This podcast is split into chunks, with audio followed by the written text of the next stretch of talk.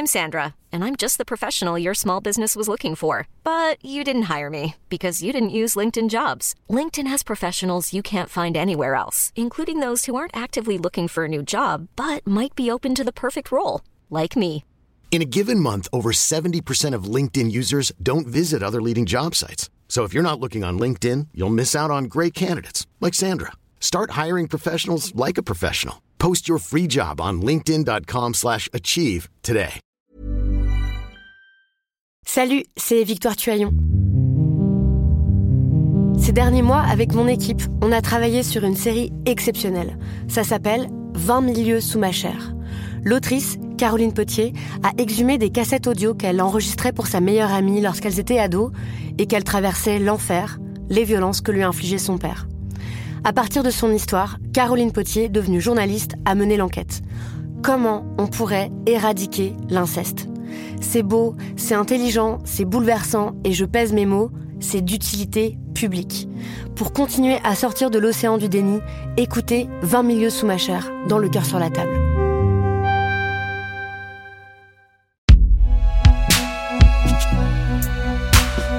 Pensez par Binge Audio. Salut, c'est Thomas Rozek. J'ai passé 7 ans en tout dans les études supérieures, dont 2 années dans ce qu'on appelle une grande école, de journalisme en l'occurrence. Grande école, ça veut tout et rien dire. Ça fait joli sur le CV, mais en réalité, ça signifie surtout qu'il s'agit de formations sélectives, sur concours. Ça ne présage en rien de la grandeur potentielle des enseignements qu'on y trouve, et de toute façon, ça n'est pas la raison qui nous pousse à vouloir y entrer. C'est surtout parce qu'elle facilite le réseau, l'intégration par la suite dans la profession qu'on vise. Quels que soient les parcours et les spécialités, le schéma est le même, et la part de reproduction sociale et culturelle varie assez peu d'une filière à l'autre. Là où ça devient assez embêtant, c'est que tout ça se retrouve de manière décuplée dans les allées des grosses entreprises, des administrations et de tout ce qu'on appelle généralement les lieux de pouvoir, quel que soit ce qu'on met derrière ce terme. C'est d'autant plus vrai quand on s'intéresse à une strate très particulière de ce monde de l'enseignement supérieur, qui sont les écoles de commerce. Et c'est ce qu'on va faire avec notre épisode du jour. Bienvenue dans Programme B. Aujourd'hui, après le bac, un étudiant sur cinq fréquente une école privée. C'est plus 40% en 10 ans. On n'est pas dans une pédagogie euh, à lire des tonnes de bouquins. euh, Enfin voilà, on va pas vous demander de travailler. euh. Moi, il n'y a pas de souci, quoi. Pour résumer, en fait, vous sortez d'école de commerce plus bête que vous n'êtes rentré et plus pauvre que vous n'êtes rentré. Pour en avoir souvent parlé avec eux, je sais que beaucoup d'étudiants de cette école ont choisi de s'y inscrire non pas par goût pour la gestion, mais avant tout dans l'espoir de s'assurer une place pas trop inconfortable dans cette course à la production de marchandises. Ce faisant, ils ont renoncé à des projets plus personnels. Ils ont renoncé en somme à être eux-mêmes. Tous les mois, il y avait un journal anonyme qui paraissait où des rédacteurs anonymes euh, élisaient euh, une pute du mois.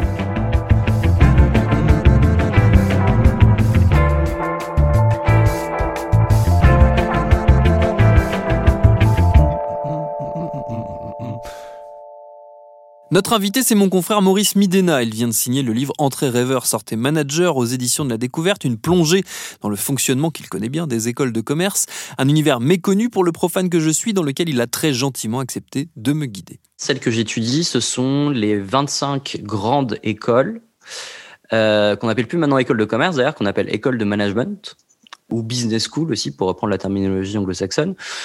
Concrètement, ce qu'on appelle grande école, ce sont des écoles dont les diplômes euh, délivrés sont certifiés, reconnus par l'État, qu'elles sont reconnues pour leur haut niveau de sélection, donc euh, généralement par concours, et en l'occurrence pour les écoles que j'étudie par concours national, après classe préparatoire, donc euh, ce qui atteste de la haute sélectivité, et qui en général sont aussi caractérisées par un haut niveau de recherche, euh, avec un, un corps d'enseignants-chercheurs euh, qui publient dans des très grandes revues. Euh, donc ça, c'est déjà ça, ce sont les grandes écoles. Et en l'occurrence, les grandes écoles de commerce qu'on appelle aujourd'hui les grandes écoles de management sont en fait des écoles qui forment plus exactement les futurs cadres des métiers support de l'entreprise, c'est-à-dire des gens qui vont être euh, responsables d'équipe, qui vont être chefs de projet, dans des corps de métier qui sont le contrôle de gestion, donc la comptabilité au sens large, la finance au sens large, donc qu'elle soit finance d'entreprise ou euh, finance de marché, dans les ressources humaines, le recrutement, le marketing et aussi un petit peu de commerciaux euh, au sens strict, mais des commerciaux qui euh, seront pas, c'est pas du tout l'image du commercial qui vient te vendre des fenêtres en tapant à ta porte en bas de chez toi, mais des gens qui vont être dans la négociation, dans la logistique, etc. Et dans la stratégie d'entreprise aussi, de plus en plus. Le livre, il balise euh, un peu quelles sont les grandes étapes du parcours d'un étudiant en école de commerce. Il en reprend les, grands moments. Déjà, la sélection, on, en parlait, c'est un, moment très important, c'est déterminant, c'est un facteur déterminant dans même la qualification de, ce qu'est euh, une école de, commerce ou de management. Donc, euh, Comment elle se passe, cette sélection?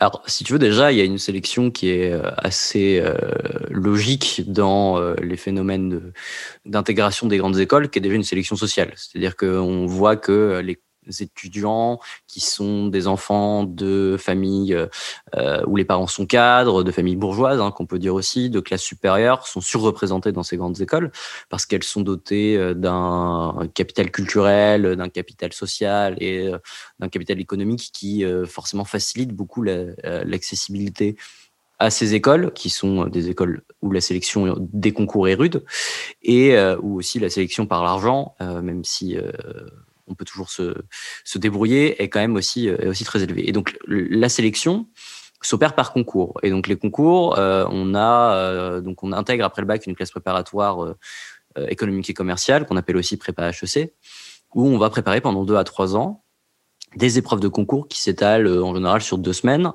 où tu vas avoir à la fois des épreuves de mathématiques, des épreuves d'histoire ou d'économie, euh, des épreuves de langue, des épreuves de contraction de texte et des dissertations de culture générale. Et donc on est sur des épreuves qui ne sont que des épreuves, on va dire, purement académiques, c'est-à-dire où on va t'apprendre à surtout manier du concept, euh, des idées et des savoirs euh, qui font partie de ce qu'on appelle la culture générale légitime qui te permet d'accéder à ces écoles. Et quand tu es déclaré admissible, tu vas ensuite te présenter aux oraux.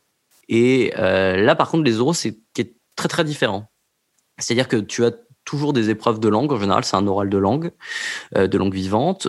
Pour certaines écoles, tu as un oral de mathématiques ou de culture générale, ça peut arriver.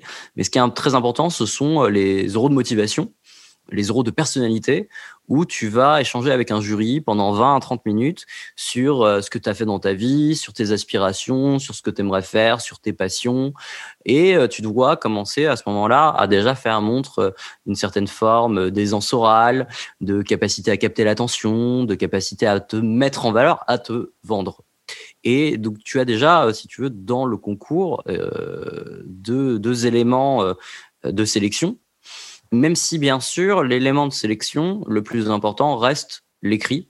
Et ensuite, la sélectivité à l'écrit est beaucoup plus élevée que celle à l'oral, puisqu'en général, quand tu es euh, admissible à une école, à part pour les très très hautes, euh, ce qu'on appelle les, donc les plus sélectives qui sont les parisiennes, euh, le taux de sélectivité est, pas très élevé ensuite aux euros.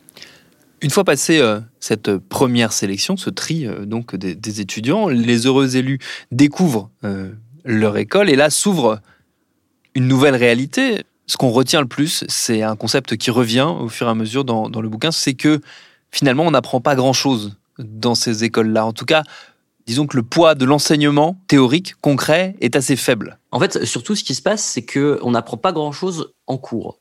Et en fait, quand euh, tu sors de trois années de classe préparatoire, en fait, en, globalement, tu as été un étudiant ou une étudiante qui a été consacré pendant toute ta vie par euh, le système scolaire quand tu as appris des choses, c'était assis sur ta chaise euh, derrière ton bureau devant un professeur qui t'enseignait. Et euh, quand tu arrives en classe préparatoire, tu as atteint des niveaux euh, de stimulation intellectuelle quand même très élevés. tu as accumulé énormément de connaissances générales et une certaine habileté conceptuelle. Et tu arrives en, en, école de commerce où là, les cours sont souvent dispensés par des intervenants extérieurs qui sont des professionnels qui vont euh, présenter, qui vont utiliser leurs compétences et leurs expériences pour t'apprendre euh, euh, ce que tu vas faire en fait après après l'école. Et mais il y a très peu de contenu purement académique, de savoir pur, de ce qu'on peut appeler du savoir gratuit. Et surtout, ces savoirs sont très très peu exigeants. C'est-à-dire que si tu t'intéresses dans un cours des concepts de management, ce sera toujours la base de ces concepts, sans jamais les critiquer, sans jamais les mettre en profondeur, euh, sans jamais, enfin les approfondir, pardon, et sans jamais euh, les questionner. Et tu apprends surtout une sorte, une forme de culture générale d'entreprise, donc plein de petits concepts euh, de ci, de là, éparpillés, pour que tu comprennes comment fonctionne globalement l'entreprise, comment ça fonctionne un, un compte de résultat, comment ça fonctionne un bilan. Le fait est que, évidemment, euh, les étudiants qui arrivent du coup dans ce cadre-là, souvent, on se euh, font face à un très très grand désenchantement parce que l'espace dans lequel, c'est-à-dire la salle de classe ou l'amphi, qui sont des espaces pour eux associés au savoir, sont d'un coup des espaces associés à, euh, une perte de temps et un manque d'exigence. Et ce que j'appelle dans le livre l'expression d'un jeu scolaire sans enjeu, c'est-à-dire que tout a l'air de ressembler à une école, mais en fait, il n'y a absolument aucun enjeu euh, à euh, s'engager dans la sphère académique de l'école, notamment parce que bah, les partiels, euh, les examens sont très très faciles à valider. Mais parce que ce que l'école vend par ailleurs et ce que l'école propose par ailleurs, ça n'est pas uniquement justement une formation académique, mais c'est une formation, j'ai envie de dire, à 180 degrés.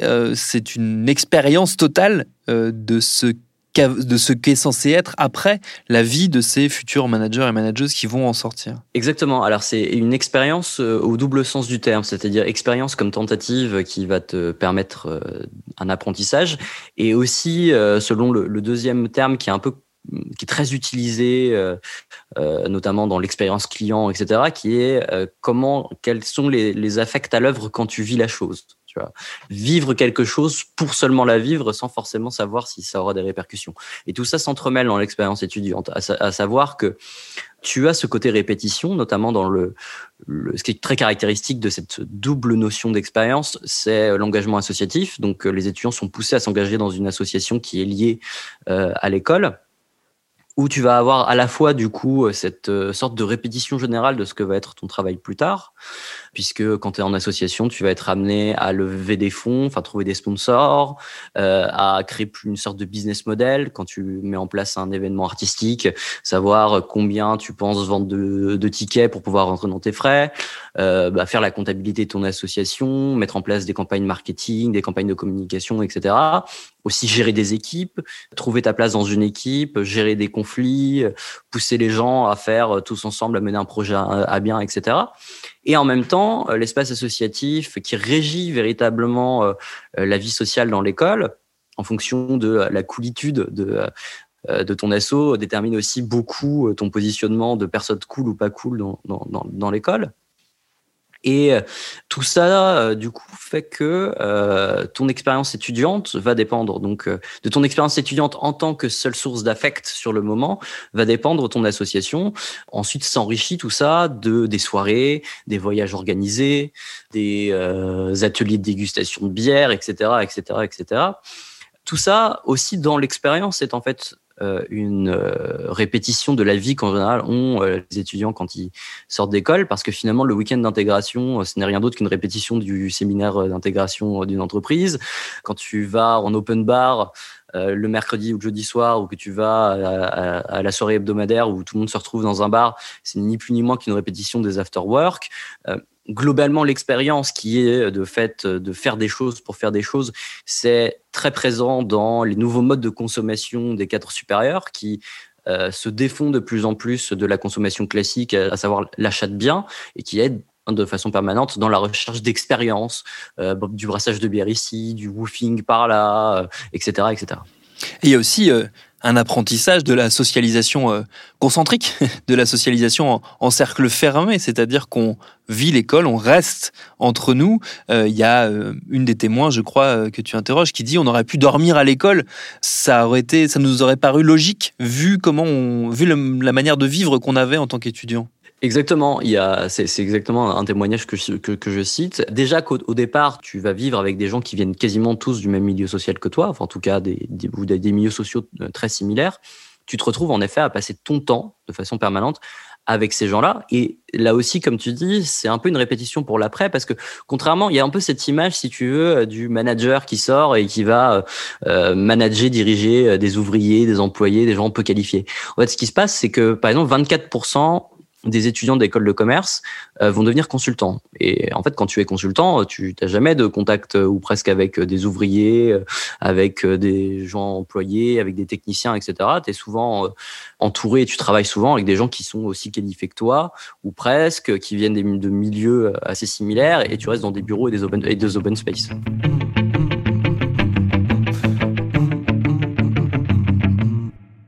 C'est pas une enquête euh, révélation, euh, les dessous cachés euh, des écoles de commerce, c'est pas pas le propos, mais il y a quand même une partie assez noire, assez sombre que tu que abordes, qui est notamment la question du bizutage et du harcèlement, qui sont des réalités qui ont été dénoncées régulièrement, notamment dans dans les colonnes de Mediapart, qui sont des réalités avec lesquelles doivent composer aussi ces écoles aujourd'hui. Oui, alors tout à fait. Euh, alors elles doivent composer avec ça depuis longtemps en fait. C'est juste que bah, la société évoluant, elle a des attentes très différentes. Ce qui se passe, c'est que euh, pour convertir des étudiants qui ont ce qu'on appelle un habitus académique, c'est-à-dire vraiment une implication, un engagement dans, l'école, dans la soirée académique, à en trois ans devenir des serviteurs, euh, des cadres serviteurs des, des entreprises privées, il faut ce qu'on appelle une conversion des habitus rapide et donc très forte. Et surtout que ce sont des étudiants qui globalement n'ont pas trop de vocation globale et ont sûrement pas vraiment de vocation à devenir des managers, parce qu'a priori personne en fait n'a fondamentalement de vocation, de rêve dans sa vie à devenir un manager. Et donc il faut leur faire, euh, leur donner envie, leur, leur faire adopter ce projet. Et une façon de faire adopter ce projet, c'est par là que passe le bizutage, c'est de repousser les limites morales euh, et même physiques communément euh, adoptées par la, par la masse pour créer un sentiment d'appartenance. Si tu es capable de boire trois fois par semaine et de finir ivre mort, c'est que tu es capable de montrer que tu es passé par-dessus la ligne que les autres ne veulent jamais dépasser, mais que toi tu as dépassé.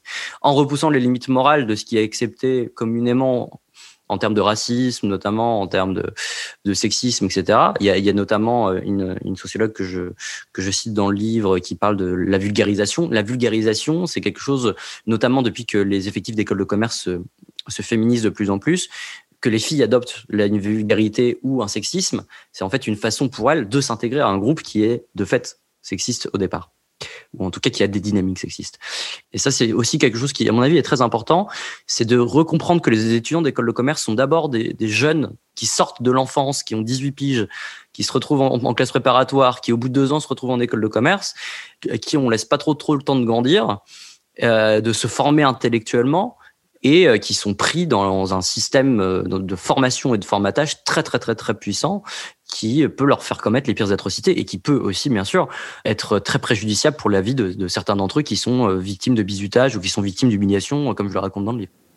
Ça rejoint une des, une des conclusions du livre, qui est que finalement les écoles de commerce ne sont pas tant le problème que un symptôme d'un problème plus grand, qui est euh, le poids, la prédominance d'un système euh, capitaliste et financier qui, en gros, euh, a besoin de ces écoles pour alimenter sa machine, mais qui, le jour où, où il cessera de fonctionner ou fonctionnera différemment, n'en aura plus besoin et trouvera autre chose. Oui, exactement. Et c'est-à-dire que je, je, suis allé dans ma conclusion au bout de ma démarche, c'est-à-dire que plutôt que de penser en permanence euh, l'indigence des cours et le bizutage comme des limites, comme des défauts du système de formation euh, des, des élites économiques, me servant des témoignages que j'ai récupérés et en les mettant en perspective avec tous les travaux critiques qui avaient déjà été existés, c'est de penser le tout comme un système cohérent.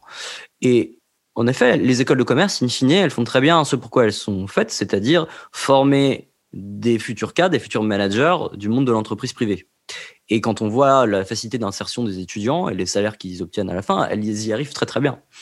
C'est le fruit long d'un système qui est euh, à la fois un système d'organisation euh, de la production et du monde social qui est le capitalisme, enrichi depuis 30-40 euh, ans par un idéal politique qui est celui du néolibéralisme. Et donc, en effet, euh, si demain tu détruis des écoles de, commerce, tu dis on ferme, euh, il restera toujours une bourgeoisie euh, au capital économique qui voudra quand même caser ses, enfants dans des grandes écoles. Il y aura toujours des entreprises qui vont vouloir bah, recruter des cadres et des managers. Donc en fait, on, on, ferait quelque chose de, je pense, encore plus terrible, c'est qu'on laisserait complètement la main aux entreprises pour former eux-mêmes les, les managers.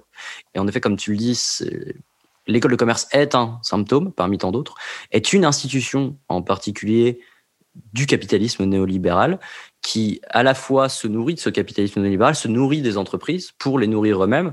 Et tu as ce, ce, cette espèce de cercle. Et pour casser le cercle, on ne peut pas casser la conséquence, qui est les écoles de commerce, mais il faudrait casser toutes les bases. Vaste projet, mais finalement, vous l'aurez remarqué vous-même, nos sujets convergent régulièrement vers cet objectif commun. Merci à Maurice Midena pour ses réponses. Programme B, c'est un podcast de Binge Audio préparé par Lauren Bess, réalisé par Mathieu Thévenon. Abonnez-vous sur votre appli de podcast préféré pour ne manquer aucun de nos épisodes. Facebook, Twitter, Instagram pour nous parler. Et à demain pour un nouvel épisode.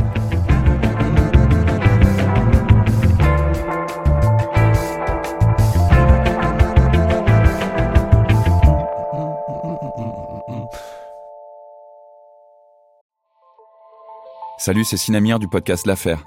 En 2016, je suis monté sur un bateau de sauvetage en Méditerranée et ce que j'y ai vu n'a pas changé. En tout, depuis 10 ans, on compte même près de 30 000 morts sur cette mer. Alors, dans le naufrage, notre nouvelle enquête, j'ai voulu raconter un cas concret. Comment 130 personnes sont mortes en 2021 à la frontière de l'Europe, malgré des dizaines d'appels de détresse. Qui n'a pas pu les sauver et pourquoi? Qui étaient ces disparus? Et surtout, comment on en est arrivé à ne plus parler de 130 personnes qui meurent le même jour sur un bateau au milieu de la Méditerranée? Le naufrage, c'est la nouvelle série du podcast L'affaire de Paradiso Média. Une enquête que vous pouvez retrouver gratuitement chaque semaine à partir du 27 mars 2024 sur toutes les applications de podcast.